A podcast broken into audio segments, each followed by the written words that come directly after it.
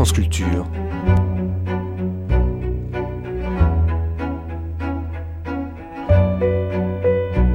France Culture la nuit, une mémoire radiophonique. Des porcs, des bovins, des ovins, par centaines. Pas vraiment réunis, non, mais sans doute proches les uns des autres. En tout cas, venus à Paris tenir salon. Les bovins, des Normandes, des Limousines, des Charolaises, des Aquitaines. Les ovins, la race solognote et les mérinos. Depuis tout temps, depuis qu'existent les villes, il a fallu les alimenter en viande. Et puis un jour, on a pris plaisir et on a trouvé intérêt à célébrer les meilleures bêtes. En 2005, Emmanuel Laurentin, à l'occasion du Salon international de l'agriculture de Paris, consacrait une semaine à l'histoire rurale. En voici le troisième volet, diffusé pour la première fois sur France Culture le 9 mars 2005.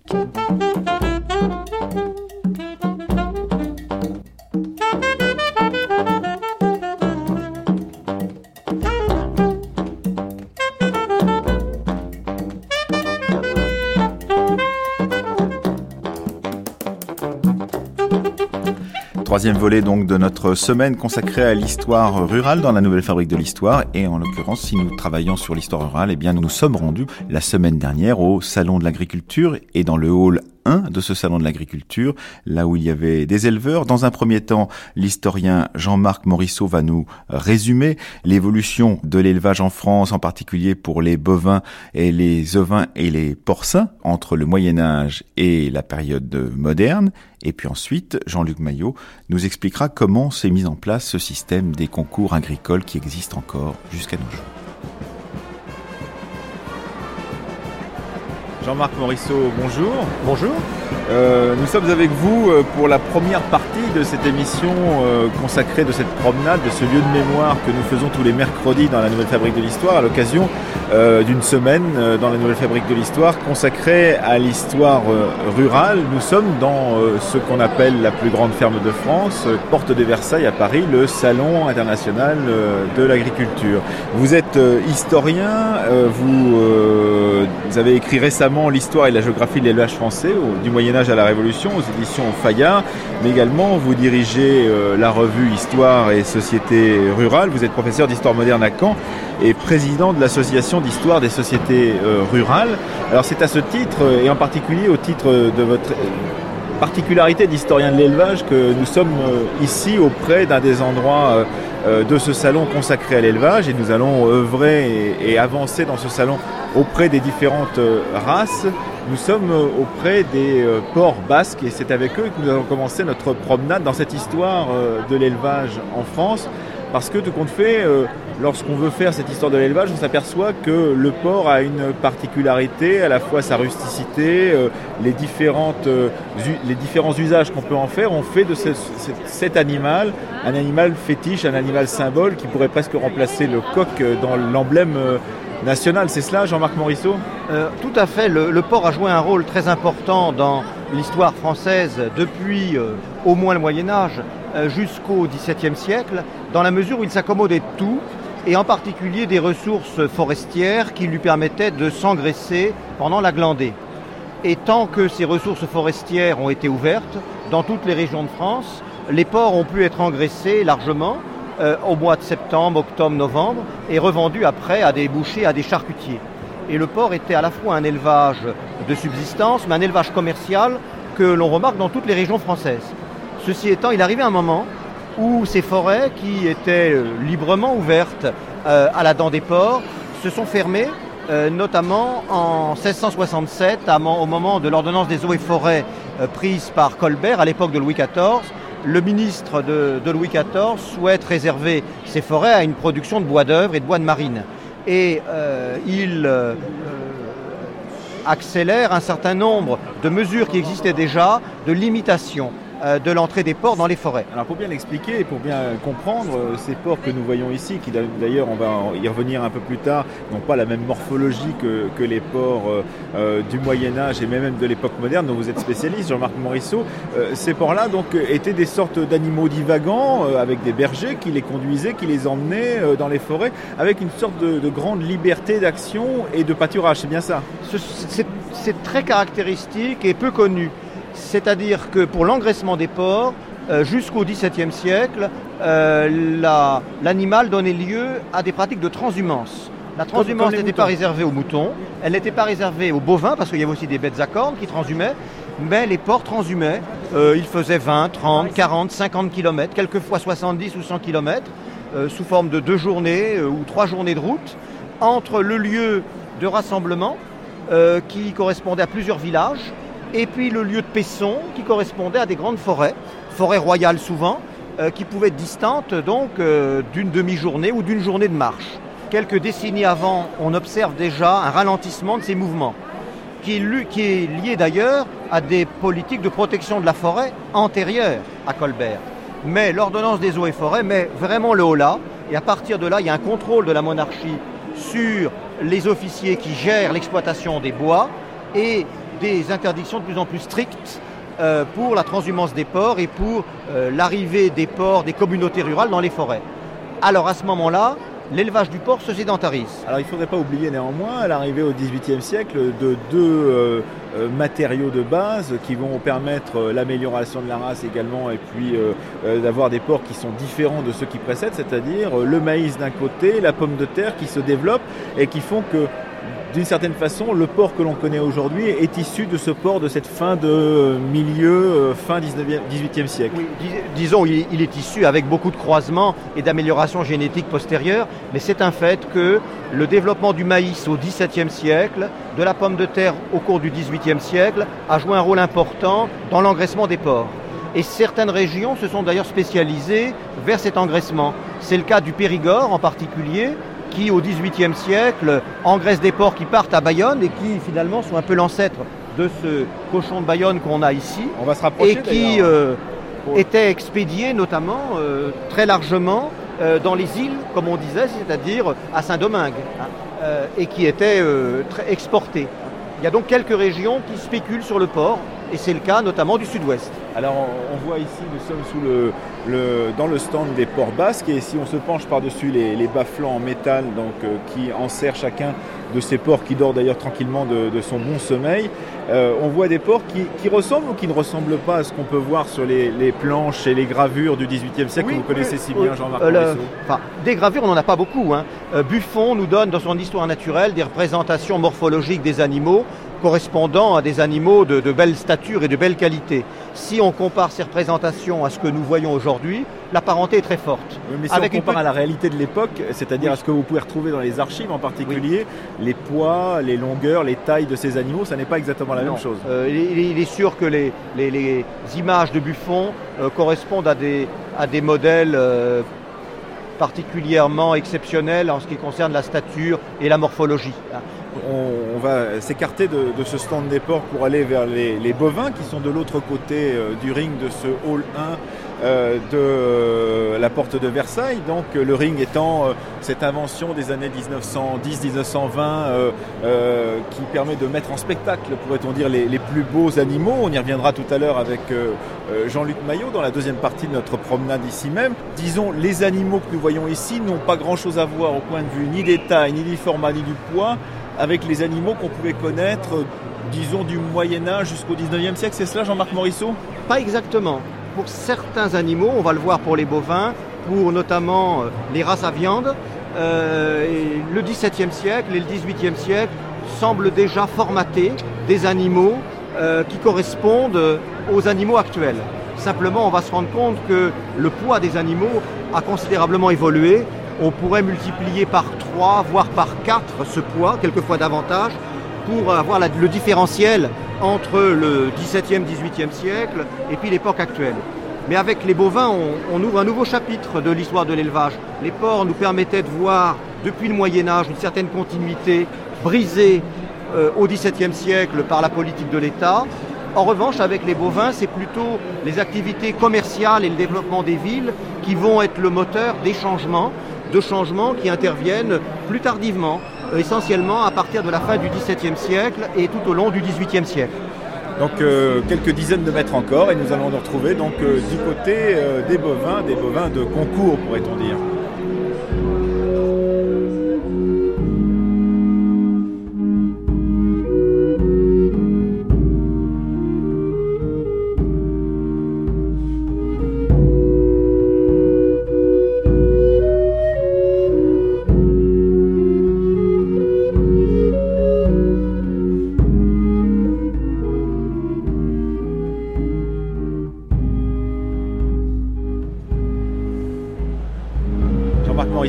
Voici arrivés donc euh, sur le stand des vaches euh, normandes, des vaches extrêmement particulières. Vous vouliez commencer pour parler des bovins par ce stand des Normandes et un peu plus loin il y a le stand des limousines que nous allons évoquer. Alors les Normandes bien connues pour leurs robes tachetées, marron, blanche et quelquefois avec quelques taches de marron foncé presque noir.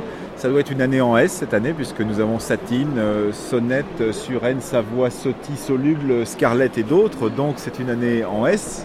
Euh, j'ose l'imaginer, celle de 2001, puisqu'elles sont toutes nées en, 2001. Alors pourquoi vouloir euh, évoquer d'abord, lorsqu'on parle des bovins, évoquer cette race normande, Jean-Marc Morisseau? Parce qu'elle est caractéristique des races laitières que l'on voit aujourd'hui et que l'on peut comparer à celles qu'on voyait déjà au XVIIIe siècle.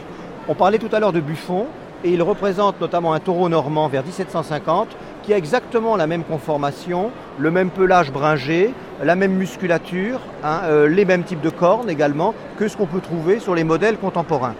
Et à cela, il y a une bonne raison, c'est que la race normande a été l'une des premières à être sélectionnée et à être améliorée, notamment par des apports hollandais ancêtre en quelque sorte des apports Frison et Primolstein du XXe siècle, dès la 1750 qui est effectivement euh, la, vache la plus répandue euh, parce que c'est de la meilleure laitière, avec une, grosse laitière et qui donne tous les, tous les ans euh, lieu à une sorte de spectacle ici même au Salon de l'Agriculture parce qu'il y a des ventes de Primolstein extrêmement importantes, presque comme les ventes de Yearling à Deauville d'ailleurs, pour que les éleveurs se concurrencent et discutent entre eux de la qualité de, de ces vaches. Donc c'est pour cela que vous vouliez être face aux, Normandes, et puis aussi parce que la Normandie, euh, grâce à ses pâturages, est un un, lieu particulier dans l'histoire de l'élevage français, à savoir qu'il y a deux grandes filières, pourrait-on dire, qui nourrissent Paris. Il y a la Normandie et le Limousin. C'est cela, Jean-Marc Morisseau? Alors, il y a cela, et en Normandie, il y a à la fois la filière laitière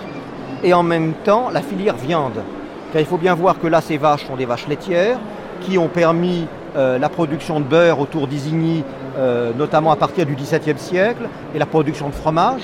Isigny qui, produisait quasiment la totalité du beurre qui pouvait être consommé à Paris à la fin du XVIIIe. Pas la totalité, mais une grande partie. Une grande partie. Et puis euh, la production de fromage, on pense au camembert. Le petit camembert notamment a été mis en place avant la légende de Marie Harel. On le voit 1750-1760, mais dans un commerce local. Par contre, c'était des fromages de type pavé d'auge hein, qui existaient juste antérieurement et qui était commercialisé à Paris. Mais en dehors de cette filière laitière qui est importante, il y a la filière viande.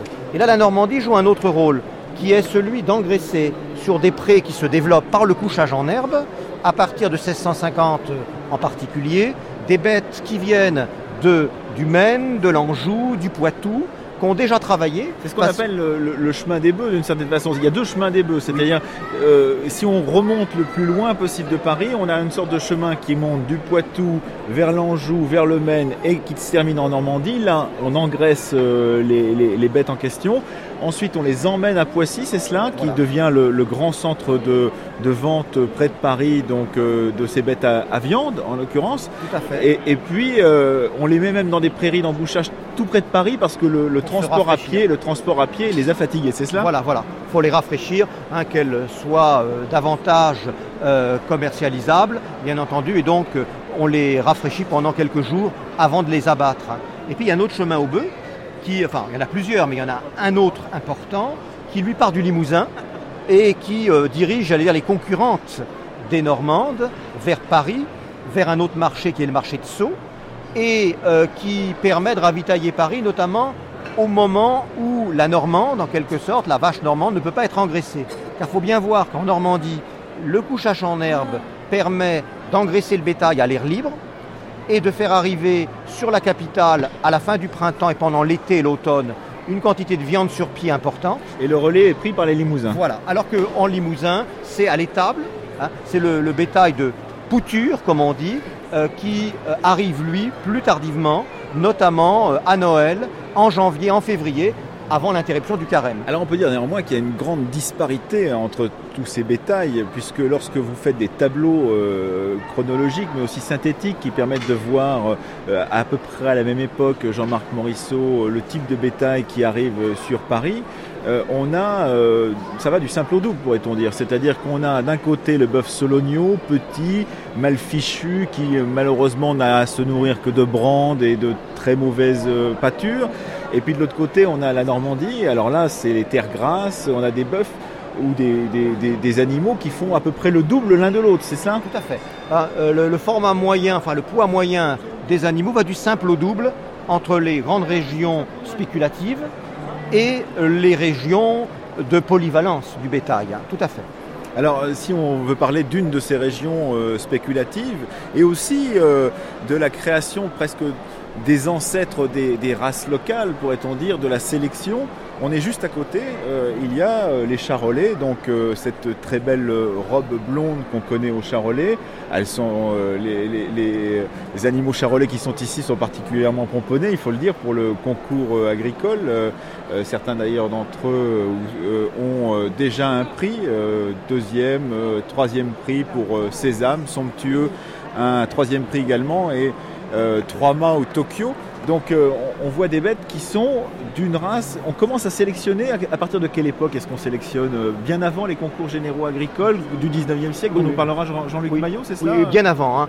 les concours généraux agricoles ne font finalement qu'assurer le relais de l'action des sociétés d'agriculture du 18e siècle et de l'administration agricole en général pour promouvoir euh, un bétail marchand euh, sous forme de croisement, notamment avec les Anglais ou avec le bétail espagnol, pour d'autres races. Antérieurement, c'est le commerce. Et notamment, ce sont les besoins des villes qui incitent des producteurs à se spécialiser. Et c'est le cas du charolais. Le charolais, à partir de 1650-1660, sous l'impulsion en particulier de la demande lyonnaise, là c'est Lyon qui est en première ligne, euh, développe des prairies naturelles au détriment des labours. Il y a un couchage en herbe comparable à celui de la Normandie où sont engraissés des bœufs qui viennent du Bourbonnais, qui viennent de l'Auvergne pendant six mois ou huit mois, concentrés par euh, des marchands éleveurs, euh, des marchands herbagers comparables à ceux de la Normandie, et qui vont ensuite être vendus bien engraissés sur Lyon. Alors tout ça, ça se développe au XVIIIe siècle, à telle enseigne que le sud de la Bourgogne, la région qu'on appelle le Brionnais, euh, et maintenant le Charolais, euh, alimente non seulement Lyon mais également Paris. Et en même temps, l'usage du sol se transforme, c'est-à-dire que euh, la céréaliculture se rétracte au profit des secteurs en herbe. On a une conversion paysagère qui marque le paysage de certaines régions qui approvisionnent les villes, notamment en viande. Alors, euh, nous voici arrivés sur le stand euh, des Blondes d'Aquitaine. Euh, une simple remarque, peut-être par rapport à votre livre et votre travail, Jean-Marc Morisseau, sur l'histoire et la géographie de l'élevage français, paru chez Fayard. Vous insistez beaucoup sur le manque d'hygiène au 17e, 18e, qui, qui choque beaucoup d'ailleurs les premiers observateurs qui se rendent dans les fermes. On a des litières qui ne sont pas entretenues, parce que simplement ici on voit des tonnes de paille sous ces Blondes d'Aquitaine. mais au 17e, XVIIIe siècle, évidemment, cette paille sert d'abord à faire euh, euh, les matelas pour les humains et on les installe, ces animaux, sur euh, des fougères, des endroits comme cela, qui s'entassent et on ne sort jamais le lisier ni le fumier. Donc au bout d'un certain temps, au bout de toute une saison, on a presque un mètre de, de, de, fumier sous les, animaux qui sont sales et dont on pense d'ailleurs à l'époque que le fait qu'ils soient sales les protège de la, la maladie, c'est cela? Tout à fait, tout à fait. Mais il faut voir qu'on est dans une civilisation de la saleté euh, tout récemment, euh, euh, mon collègue Leguet à Rouen vient de sortir une histoire de la pollution urbaine au Moyen Âge, où les gens des villes n'étaient pas mieux traités que les animaux du XVIIe et du XVIIIe siècle. Donc je pense qu'il faut relativiser. et puis de toute façon, le bétail, il était alimenté et il était entretenu avec ce que l'on trouvait, avec ce que l'on avait. Parce qu'en dehors du bétail commercialisé, il y avait quand même un bétail de subsistance, les deux étant souvent associés d'ailleurs, qui euh, devait faire euh, bon an, mal an avec les ressources locales. Alors voilà, euh, c'est formidable euh, taureaux de, de blonde d'Aquitaine. Là, alors là, on a Toutou devant nous, on a Rebelle, donc qui Toutou est né en, 2002, donc évidemment on est passé à la seconde lettre. Tout à l'heure on était au S, maintenant on est au T. je ne sais combien ils pèsent, mais ce sont des, monstres en l'occurrence par rapport à ce que vous avez pu voir sur les gravures du XVIIIe siècle, Jean-Marc Morisseau. Mais il n'y a pas que les gravures. On a la chance, pour le XVIIIe siècle, d'avoir des estimations en poids qui couvrent la plupart des régions de France. D'une part à partir des mémoires des intendants à l'époque de Louis XIV, et d'autre part à la fin du XVIIIe siècle avec l'encyclopédie méthodique. Et ces poids montrent que, disons, les, taureaux euh, les plus volumineux euh, de la fin du XVIIIe siècle pouvaient atteindre 1400 livres, traduisez 750 kilos à peu près. Euh, donc les, plus beaux spécimens étaient deux fois moindres hein, en, volume et en poids de carcasse que ceux que l'on voit aujourd'hui.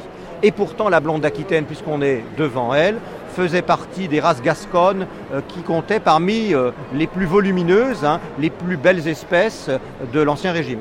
Alors nous nous sommes attardés euh, chez les bovins. Peut-être devrions-nous maintenant nous rendre chez les ovins, puisque vous vouliez nous parler de ces moutons qui aussi ont un rôle essentiel dans l'histoire de l'élevage français de l'époque moderne.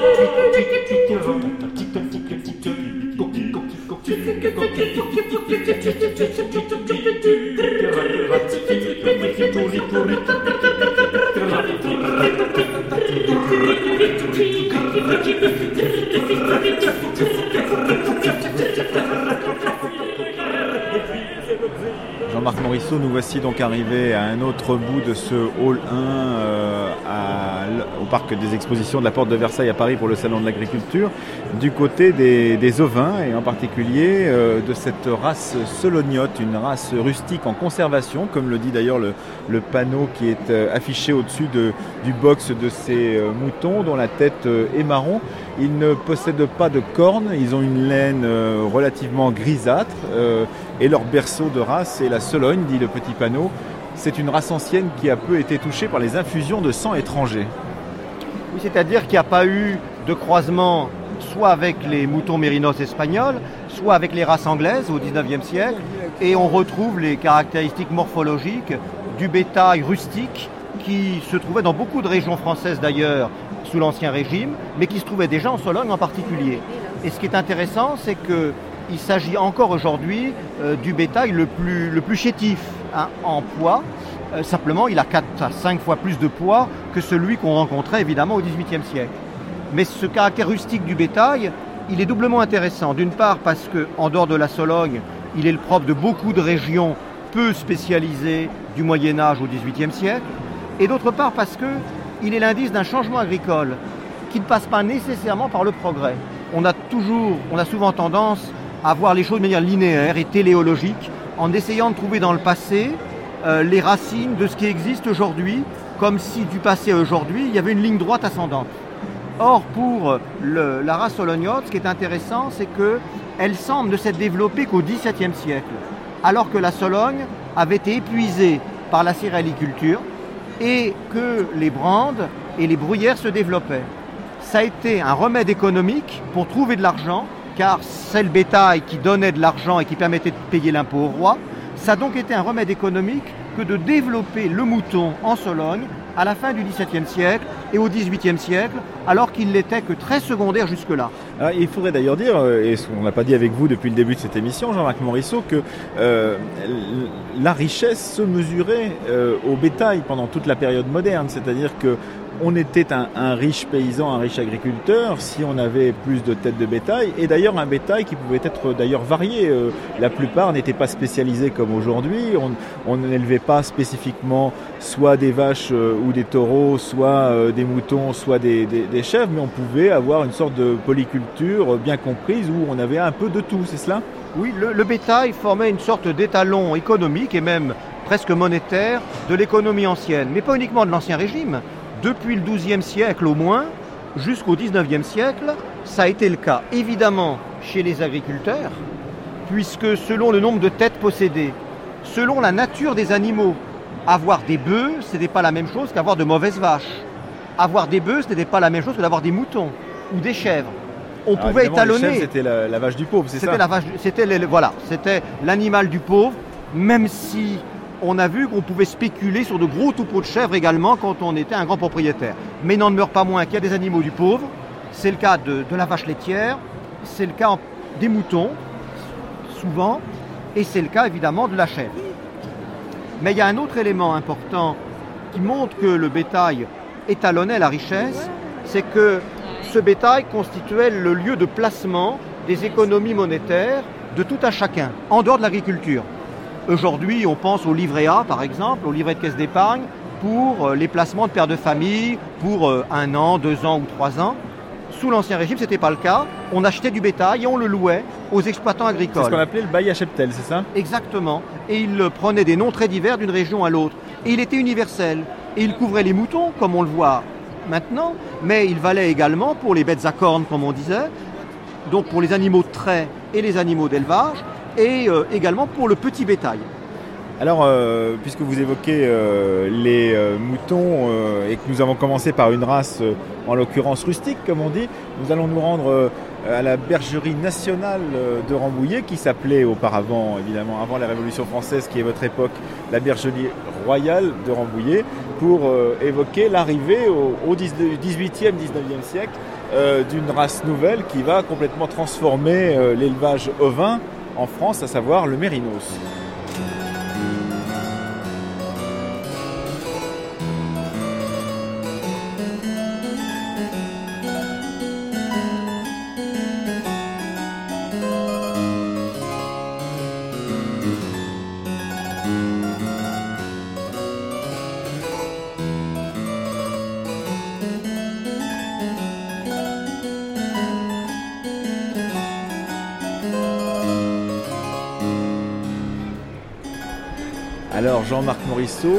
Le Mérinos de Rambouillet. Alors pourquoi le Mérinos de Rambouillet dans cette euh, promenade euh, à travers euh, le salon de l'agriculture et pourquoi a-t-il cette importance? Peut-être pour montrer déjà que la mondialisation, l'européanisation des marchés ne date pas du 19e et du 20e siècle, que déjà au 18e on s'intéressait aux races entre guillemets étrangères, extranationales et qu'on a commencé à, à spéculer dessus. C'est cela Jean-Marc Morisseau? C'est tout à fait cela, et même il faut élargir le propos. On s'est aperçu, à partir de la fin du XVIIe siècle, qu'on dépendait beaucoup de l'étranger en matière de laine, dans l'industrie textile. Et après Colbert, un certain nombre de ministres du XVIIIe siècle ont favorisé le développement de races à laine, et ce développement passait par l'introduction de Mérinos. Voilà, une introduction euh, de contrebande, puisqu'il y avait déjà du protectionnisme dans l'air. Euh, Méline n'était pas encore né, mais il y avait déjà cette dose de protectionnisme, puisque les Britanniques ne voulaient pas euh, qu'on récupère des moutons de chez eux, et les Espagnols, donc la race Mérinos en particulier, ne voulaient pas que les Mérinos sortent de chez eux non plus. Donc il a fallu passer par des sortes d'accords d'État pour pouvoir sortir de la contrebande et faire en sorte que ce Mérinos rentre sur le territoire national de façon légale, c'est cela? Tout à fait. Avec l'Angleterre, ça n'a pas été possible.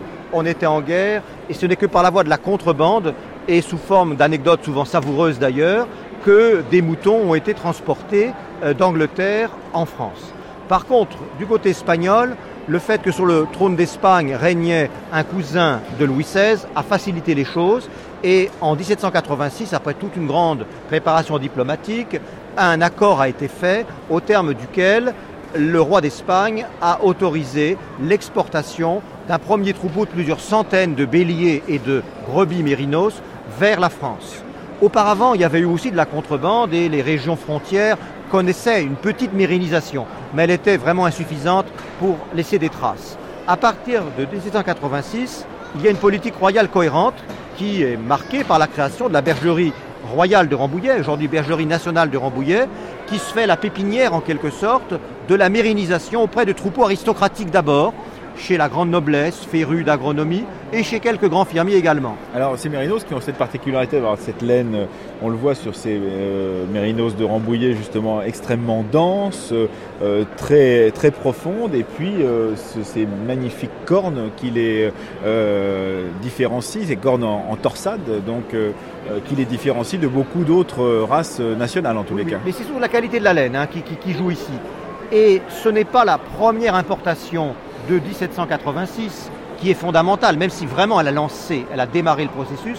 C'est la deuxième importation de 1795, ou plutôt de 1799-1800, qui elle aussi est liée à un, à un traité politique. C'est le traité de Bâle en 1795 qui marque la paix entre l'Espagne et la France, qui permet une deuxième importation de mérinos grâce encore une fois euh, à l'action des milieux agronomiques euh, qui entouraient les ministères à cette époque-là.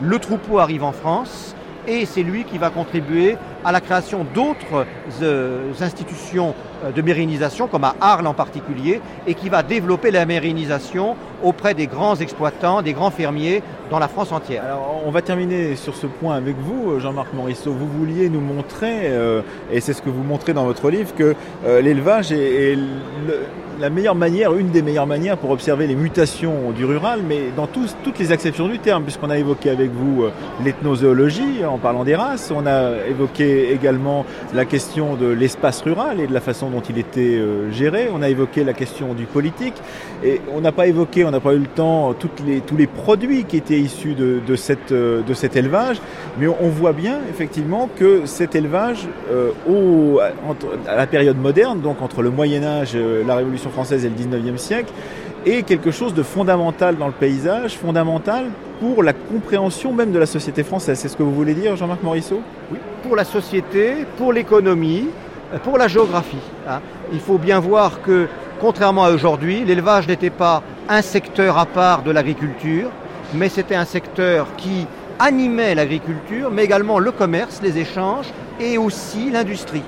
On l'a vu avec la laine, on pourrait parler du cuir, on pourrait parler de la corne, euh, on aurait pu parler également du trait animal, puisque l'élevage était le moteur des charrues, des arrêts, mais également des transports publics, euh, que ce soit les carrosses ou les charrettes et les chariots.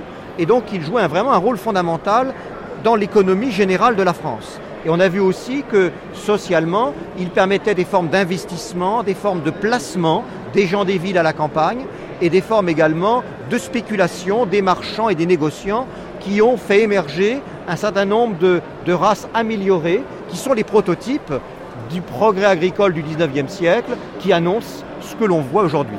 Merci euh, Jean-Marc Morisseau. Je rappelle que votre euh, ouvrage fondamental, il faut bien le dire, parce qu'il fait la synthèse de nombreux travaux et vous avez puisé dans beaucoup de travaux récents en particulier sur la question de l'élevage, s'intitule Histoire et géographie de l'élevage français du Moyen Âge à la Révolution, qu'il est paru chez Fayard. Merci encore.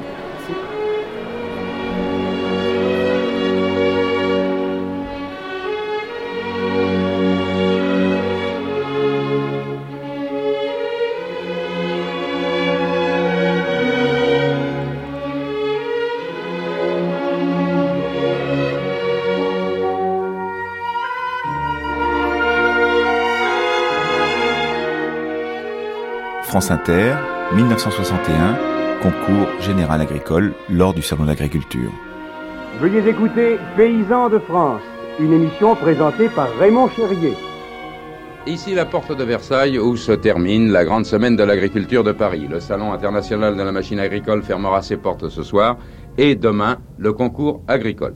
Eh bien ce matin nous allons vous en donner encore quelques illustrations je vais appeler Roger Lamy qui nous attend quelque part dans les halls pour nous parler des résultats des animaux. Allô, Roger Lamy? À vous. Eh bien oui, Raymond Chéry, nous sommes venus dans ce hall des animaux du parc des expositions de la Porte de Versailles rendre visite à nos nouveaux champions car depuis cette semaine, l'élevage français comporte d'une part de nouveaux champions et d'autre part cette magnifique présentation aux portes de Paris de tous les sujets bovins, ovins, caprins euh, et chevaux et qui font le fleuron de l'agriculture et de l'élevage français. Monsieur Barra, qui est commissaire aux animaux, connaît ces sujets, lui, sur le bout du doigt, et il connaît naturellement euh, toutes les nouvelles vedettes qu'il va nous présenter. Nous voilà presque à la veille de fermer le concours général. et les éleveurs, euh, sans doute un peu fatigués par le travail exigé pour l'entretien euh, d'un nombreux bétail, sont quand même réconfortés par les récompenses qu'ils ont remportées au cours de ces journées.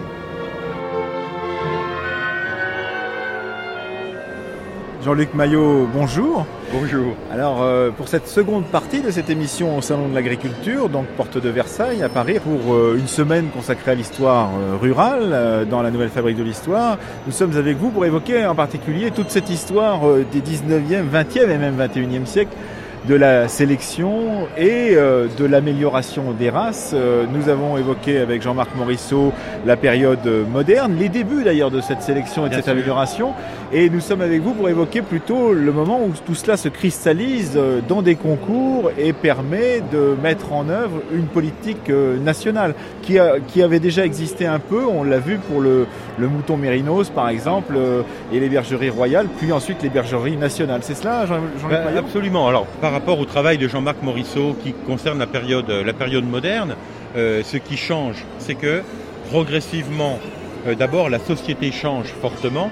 C'est-à-dire que le, le 19e siècle est le siècle est de l'industrialisation et d'une industrialisation qui s'accompagne de l'urbanisation. Donc d'une euh, main-d'œuvre et d'une population urbaine de plus en plus nombreuse Hein, je rappelle qu'au début du 19e siècle, on est encore une population dite rurale à 80% et que c'est dans l'entre-deux-guerres qu'on est à 50-50. Et l'autre euh, façon de voir les choses, c'est de dire que euh, au début du 19e siècle, on est euh, dans ce pays à 7 millions d'exploitations.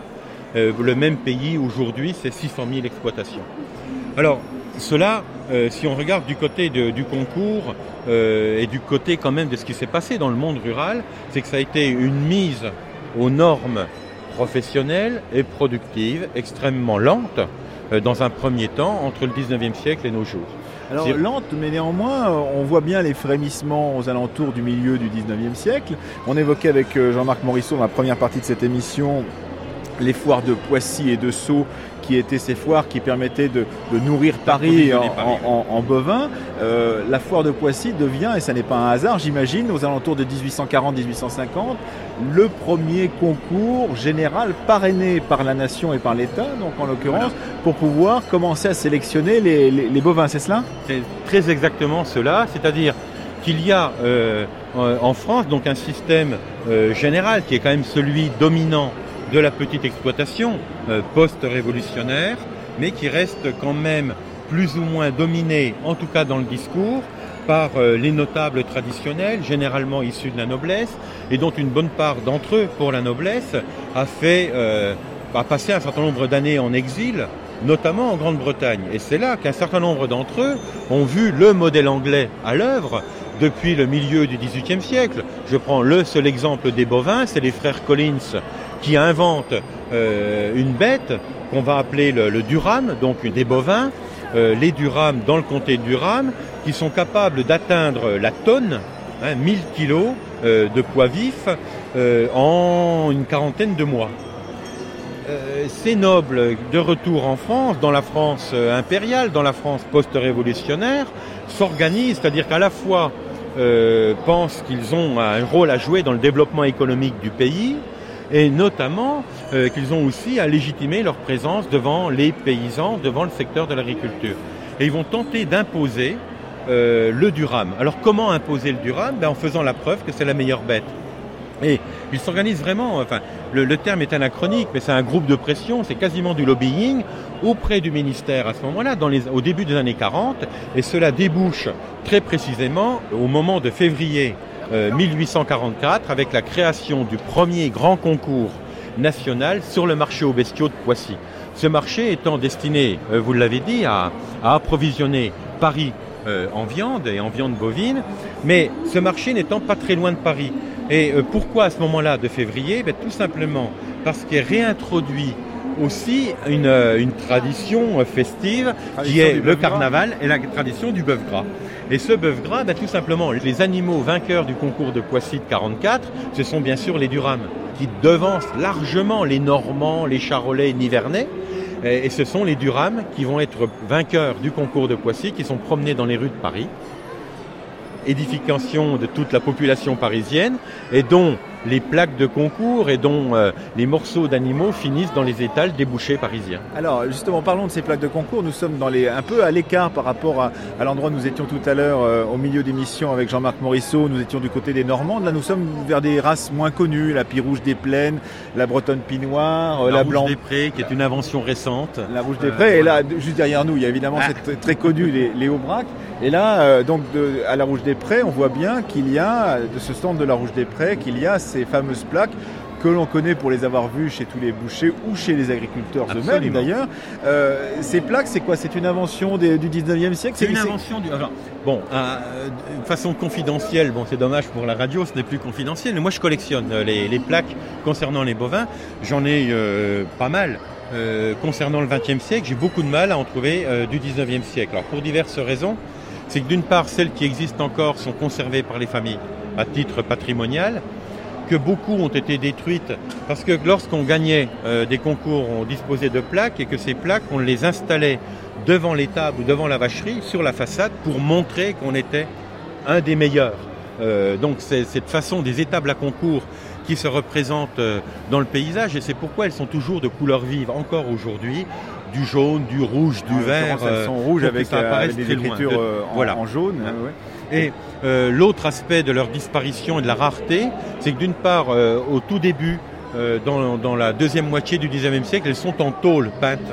Aujourd'hui, vous le voyez, c'est de la fonte d'aluminium, mais avant, c'est de la véritable fonte de fer. donc elles pèsent leur poids, elles ont été ensuite recyclées, manifestement, notamment pendant la Première Guerre mondiale.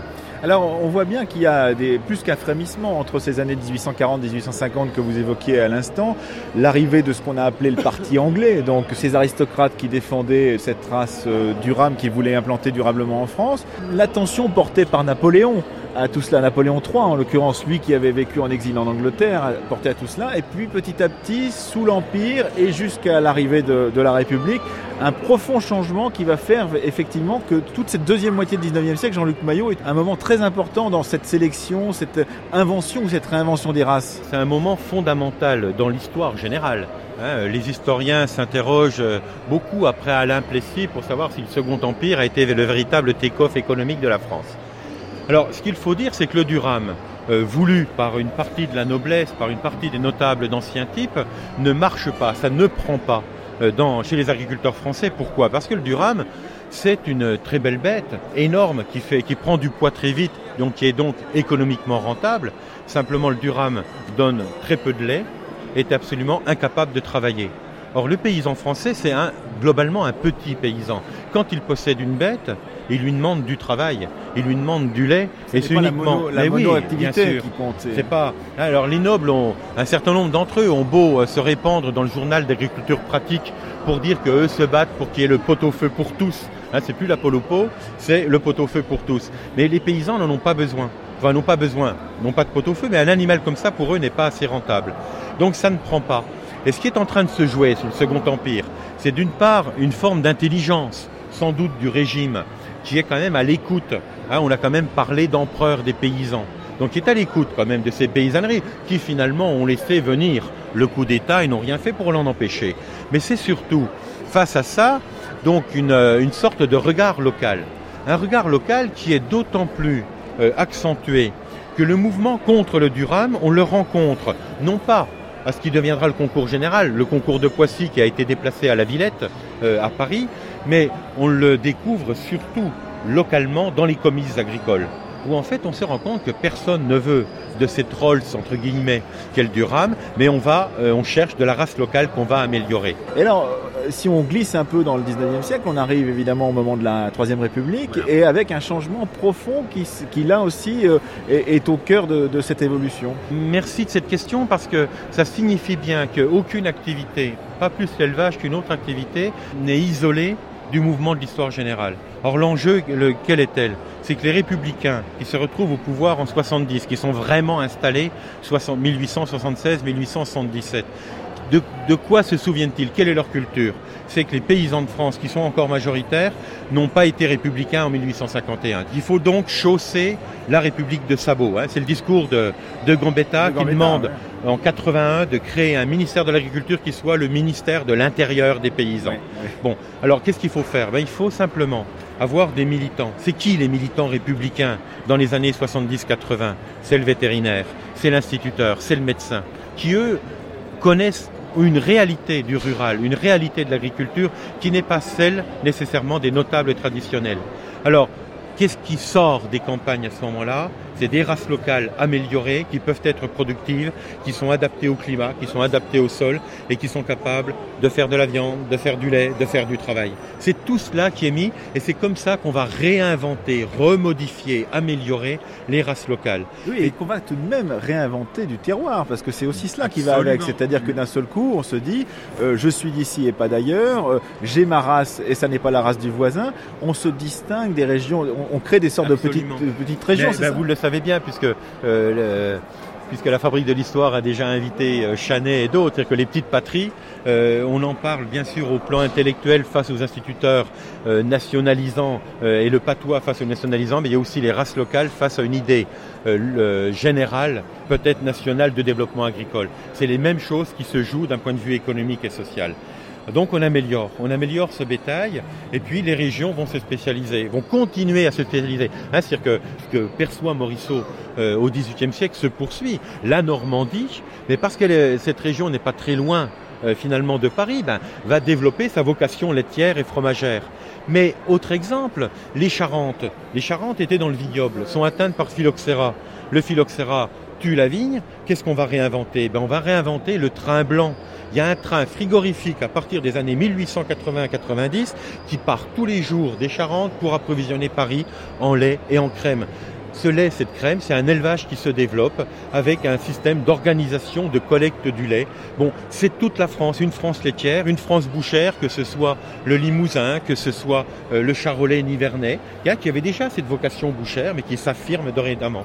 Et puis d'autres régions, comme les régions de, moyenne montagne, ben, en Franche-Comté, on a euh, encore au début 19e hérit- héritière de la période dite moderne, on a encore deux races de bétail, une du bas pays, une du haut pays, une race à viande, une race à lait. Et il faut attendre euh, une communauté ménonite qui va mettre au point un nouvel animal qu'on va appeler la Montbéliarde, qui va euh, être doit y en avoir reconnu. quelque part. Il y en a pas Ah très ben, loin. on, on- voilà. elles sont très- on va y aller, on va aller les voir, elles sont juste Et derrière cette, nous. euh, cette Montbéliarde est, est sanctifiée par la création euh, quasiment d'un label, ce qu'on appelle le Airbook. On reprend le terme anglais, c'est les livres de généalogie. Alors, le premier livre de généalogie, c'est la Normande, en 1864. L'invention de la Montbéliarde, c'est 1889, parce qu'il se trouve qu'au ministère, à ce moment-là, il y a un ministre issu de la Franche-Comté qui va signer le décret de création de la race Montbéliarde. Alors cette race, elle est intéressante, elle est très utile aujourd'hui qu'il y a euh, des quotas laitiers. C'est que c'est une race qui est à la fois une excellente race laitière, mais qui a de très très bonnes finalités bouchères.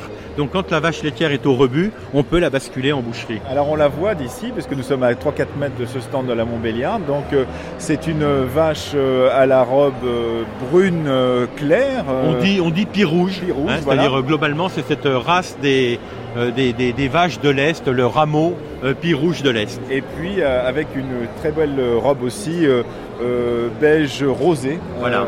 qui, qui est la caractéristique de, de la Montbéliarde. Donc là, on est face à, ces vous- Montbéliardes. Là, on, on peut se dire, voilà une, une vache qui existe de toute éternité. On a presque la date de naissance de cette, de cette vache, c'est ça Absolument. C'est il y a une mise au point à partir des, des années 1850-60, une reconnaissance officielle, donc je vous l'ai dit en 1889.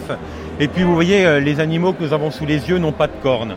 Alors ce n'est pas génétique, hein, c'est simplement le mode de stabulation aujourd'hui fait que les animaux doivent engraisser rapidement, doivent avoir accès directement à la nourriture, ne doivent surtout pas se blesser, ne doivent pas se combattre, donc on leur cisaille les cornes euh, très jeunes. Donc on est voilà, ça ça aussi l'intervention de l'homme, c'est pas simplement de la sélection empirique au 19e siècle, génétique dans la deuxième moitié du 20e siècle, c'est aussi ce type d'acte qui euh, personnellement, euh, entre les vaches de mon enfance et celles d'aujourd'hui, j'ai du mal à, à supporter l'absence de cornes chez les bovins. Surtout pour les dessins qu'on voulait en faire quand on était enfant. Exactement. Euh, Jean-Luc Maillot, alors euh, on voit bien que petit à petit, cela marche tellement bien, cette sélection, cette euh, promotion par l'excellence, qui correspond bien d'ailleurs à l'élitisme républicain, qu'au bout d'un certain temps, on, on- on élargit le champ de compétences à tout. On crée un concours pour les vins, euh, c'était aussi euh, ici même au Salon de l'Agriculture qu'il se tient. On crée des concours pour à peu près tout, y compris les, les, les miels, tout un tas de productions agricoles. Et si on regarde bien euh, ce qui se passe depuis, euh, depuis une quinzaine d'années, c'est-à-dire la vocation euh, du concours général agricole et du salon de l'agriculture. D'abord, autour du concours, il y a toujours eu, entre guillemets, les marchands du temple, euh, les forains pour la fête, euh, les hommes politiques pour les discours, parce que c'est là que les choses sont importantes. Et le président de la République, ancien ministre de l'Agriculture, ne s'en prive pas chaque année. Mais on est aussi euh, dans, dans un système qui, est, euh, qui attire les fabricants de matériel agricole, mais on est aussi Qui ne sont plus maintenant, qui ne sont euh, plus sur là, ils sont, à, Ville- ils sont sont à Villepinte depuis, de euh, depuis 10 ans. Hein, on, les a- on les sépare les professionnels. Alors les professionnels séparés de qui?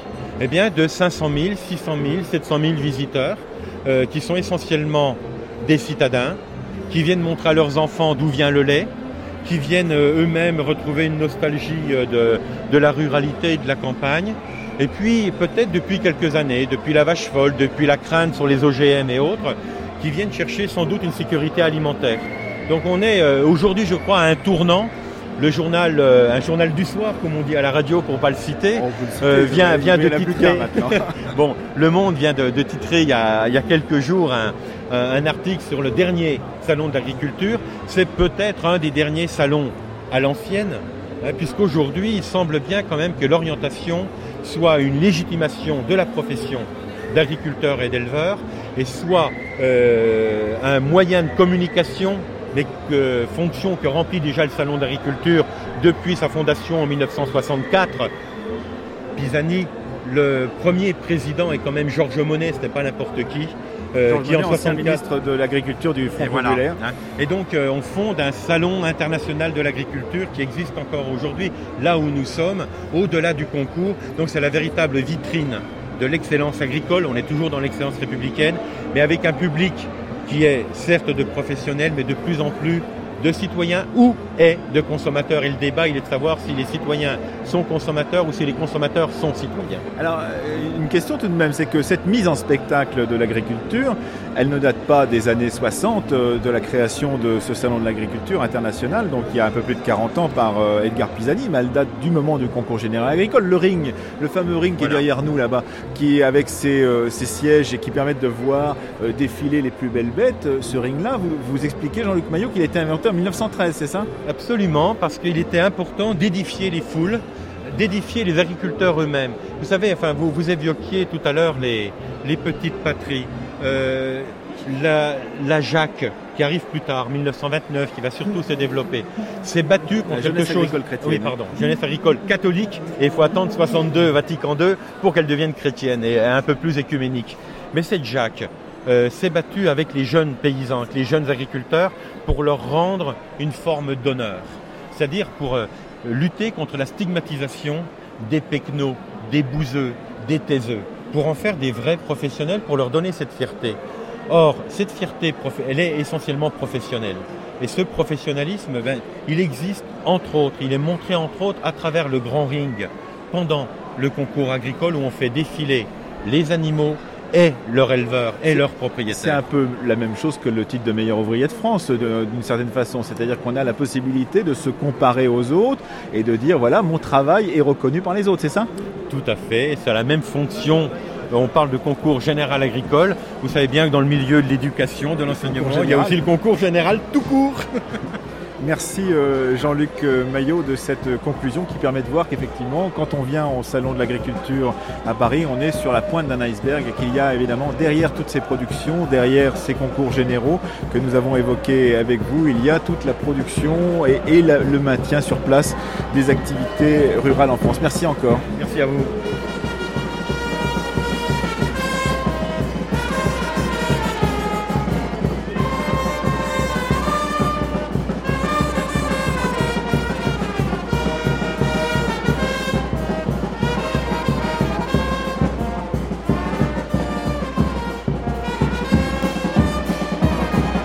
C'était la nouvelle fabrique de l'histoire, Histoire rurale, l'élevage et les concours agricoles par Emmanuel Laurentin.